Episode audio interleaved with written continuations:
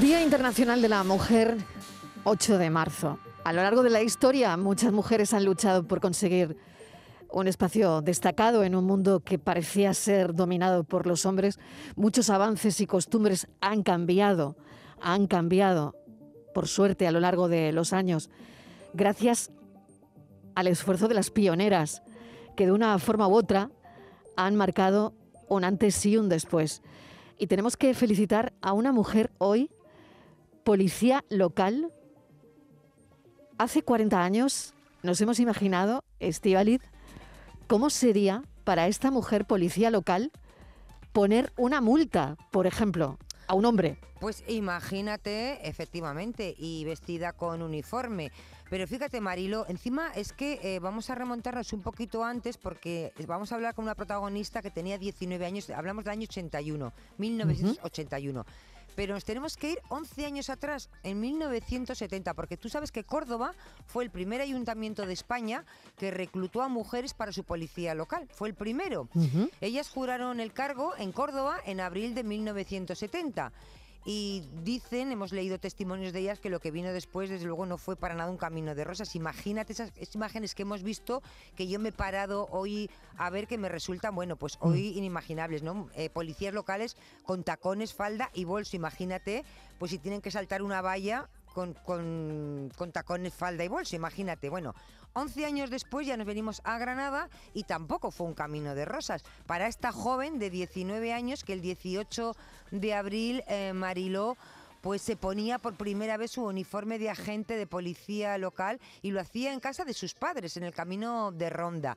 De allí se subió al autobús, también acompañada por sus padres, y eh, bueno, y fue a, ponerse a las órdenes de su superior porque iba a, empezar a ser la primera policía local de Granada.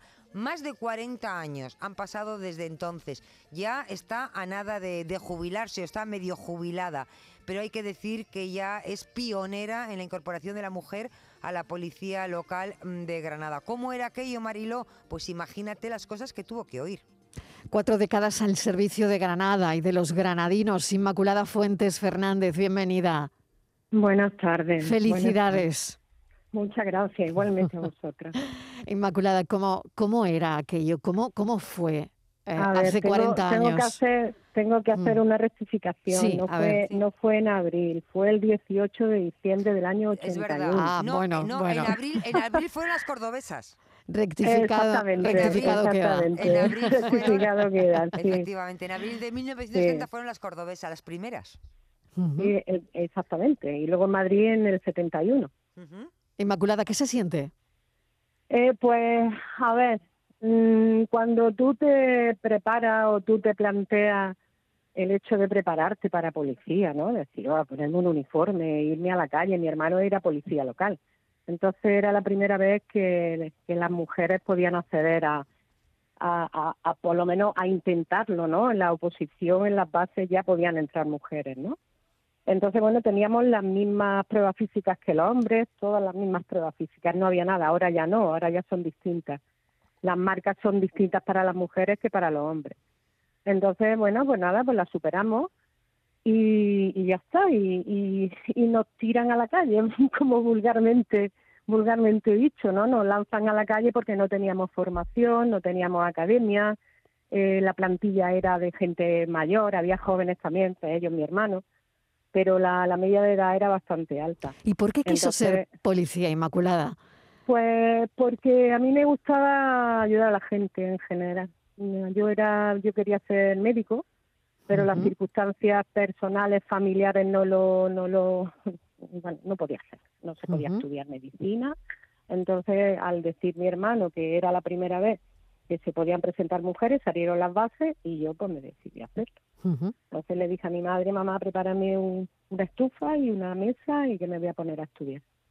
Y ya está, me puse a estudiar, nos preparamos las pruebas físicas, eh, había más mujeres, había más mujeres, de hecho una compañera, Alejandra, Alejandra también aprobó, aprobó pero un problema que hubo con la oposición y tal, bueno, pues ella entró cinco días más tarde, ¿no?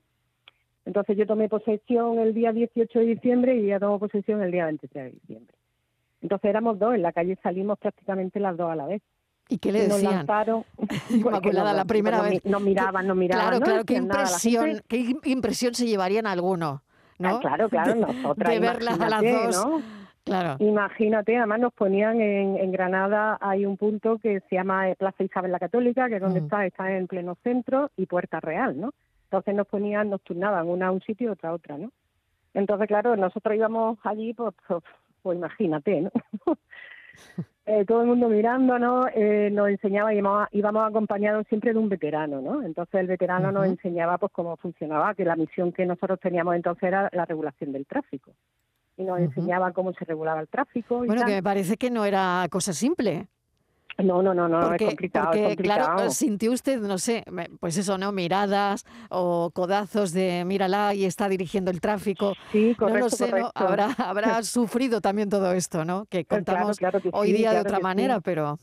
Además hay una anécdota de mi hermano que, que yo, bueno, pues nosotros, eh, nuestra, una de nuestras armas de trabajo es el bolígrafo y el silbato, ¿no? Evidentemente. Entonces, porque entonces no llevábamos armas. Llevábamos una porra blanca que, que, que los que estábamos en tráfico, pues la llevábamos blanca pues para que se nos viera, ¿no?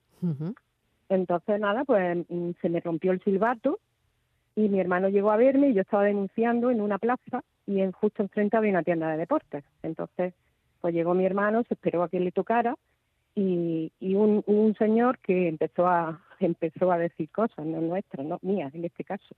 O sea, decir que hay que ver la, decía, no sé exactamente la, el calificativo que usó, pero diciendo, Mm. mira, estaba aquí, estaba denunciando, no se podía ir a su casa, ¿no? A, ver, a, a fregar y tal, y hacer otras Claro. cosas, ¿no? Claro. Lo típico, es que eh, Mm. la- los hombres no friegan, solamente fregamos las mujeres. Mm, Pero bueno, mm. entonces dice, me dice mi hermano, dice, ¿qué quería usted, caballero? Dice, pues nada, quiero un silbato para, para la periquita, ahora me acuerdo. De- dice, un silbato para la periquita esa que hay ahí, que encima es mi hermana, y, Mm. que, y que no tiene que estar fregando platos, además de que cuando termine de trabajar los va a fregar. Mm. En fin, que bueno, tonta, tonterías de esas, Mm. tonterías que siempre hay gente que. Que quiere dar la nota, ¿no? Pero bueno, Le llamaba, en mucho, general muy bien. le llamaba mucho la atención a Estivaliz, que lo comentábamos esta mañana, lo de las multas, Estivaliz. Tú decías, bueno, ¿y cómo sería cuando Claro. ella tuviese que poner una multa a- algún hombre, no? Claro, O- yo no sé. claro. Claro, sé cuando tenías que poner una multa o dirigir el tráfico, que la mayoría, bueno, pues los coches, Claro. muchos con los hombres, no sé, eh, Inmaculada, si tuviste que eh, oír alguna grosería.